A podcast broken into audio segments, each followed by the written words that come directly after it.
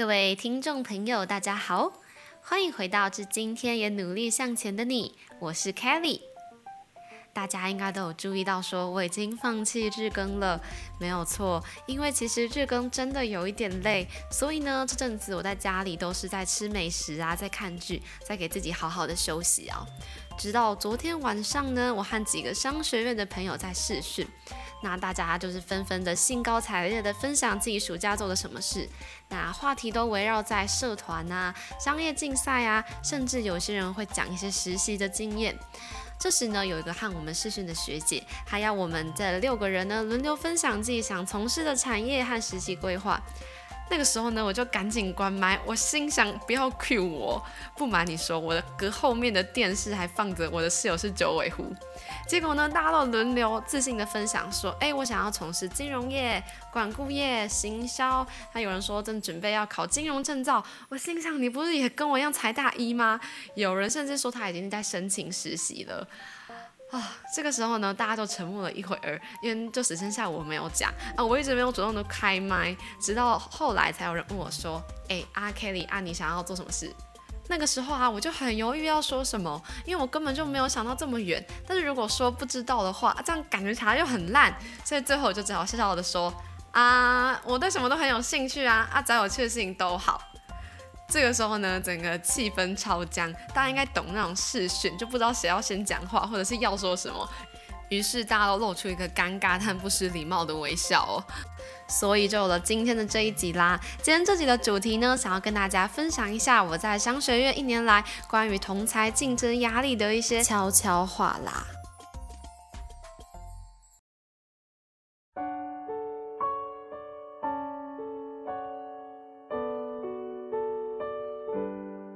去年底，台大五天三起自杀案震惊台湾社会。最近又快要职考啦，其中还有不少人要重考，就是为了要进入顶大。天真的以为进入顶大就是人生胜利组的入场券。其实我去年考上正大商院，这对我其他高中同学来讲已经相对突出了。于是我心里就偷偷觉得说，哎，我有点强。直到经过一年才发现。原来想要在这个强者环绕的校园里突出，不只是要会读书，还要很酷才行。你要有很多课外活动，可能你还要申请一个双主修，要做商业相关的事，最好是讲话风趣幽默，又会唱歌跳舞弹吉他更好。因为其实大家挂在嘴边的都是那几个气管国贸的 elite 啊，财管会计的学霸啊，或是参加商业竞赛得奖那个谁谁谁。而且如果你没有几个可以拿出来的特点，一般人是不会特别想要去认识你。当然表面上会跟你嗨一下，但你总是能够察觉到那种微妙的态度差异。反观那些精英们呢，大家都会偷偷打听、打探评价，希望能够透过某个机会认识。于是呢，为了想办法让自己变得更厉害，只好也给自己找些事情做，把自己的行程填满，好像这样子就是看起来很厉害一样。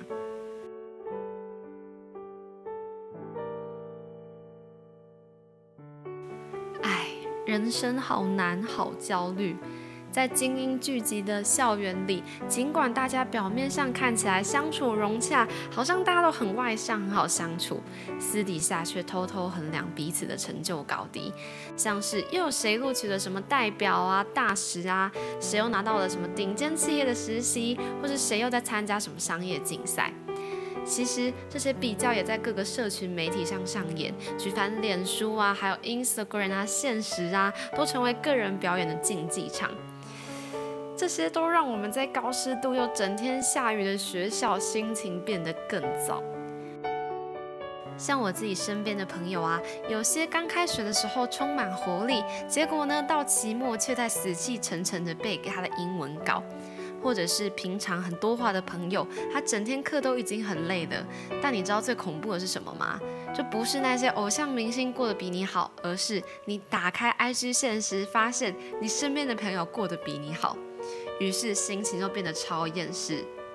像我自己个人算是比较乐观型啦，我心情好的时候是不太会特别嫉妒别人，但不得不承认，有的时候状态很差，你看到那些人哇，怎么这么厉害，怎么这么多事情，那这个时候比较型焦虑就很常产生哦。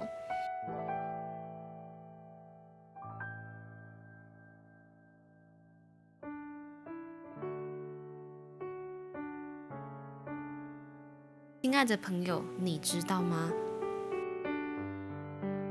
模仿优秀的人很多，但知道自己在做什么的人却很少。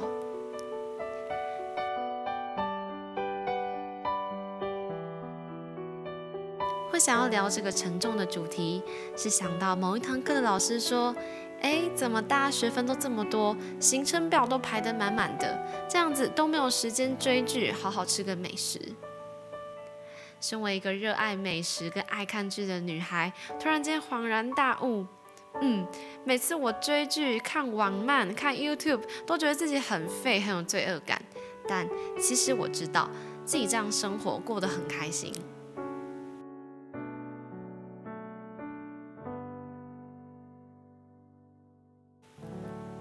所以，与其一直模仿暂时优秀的人，不如花时间冷静下来，知道自己在做什么，还比较重要。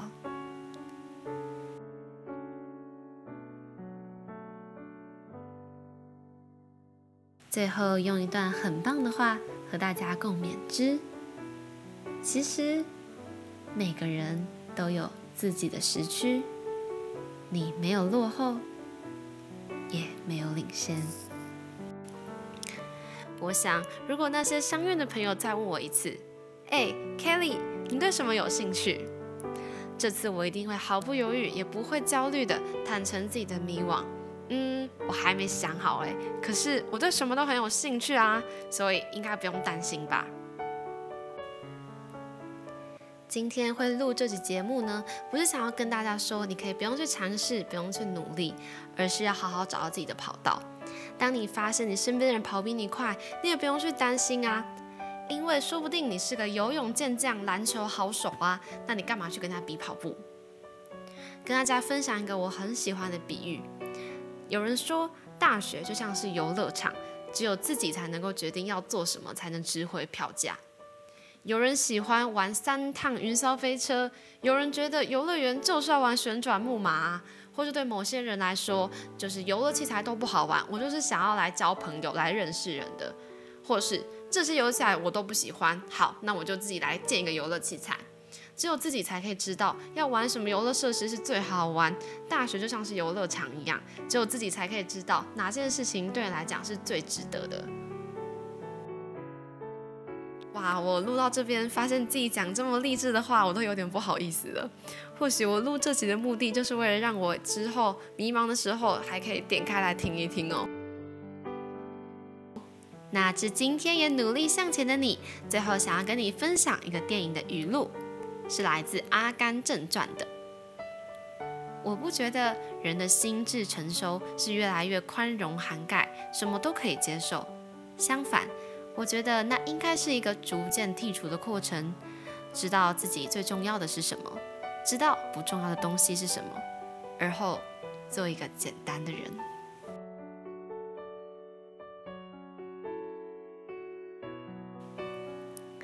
如果你也喜欢今天的节目，欢迎分享给你身边也正在努力向前的朋友哦。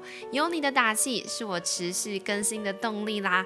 非常感谢大家的收听，是说我的收听率现在平均一集已经有七十了，确实还是不多，所以也邀请现在也在收听这期节目的你，可以分享给你的其他朋友，和我一起见证我们节目的成长啦。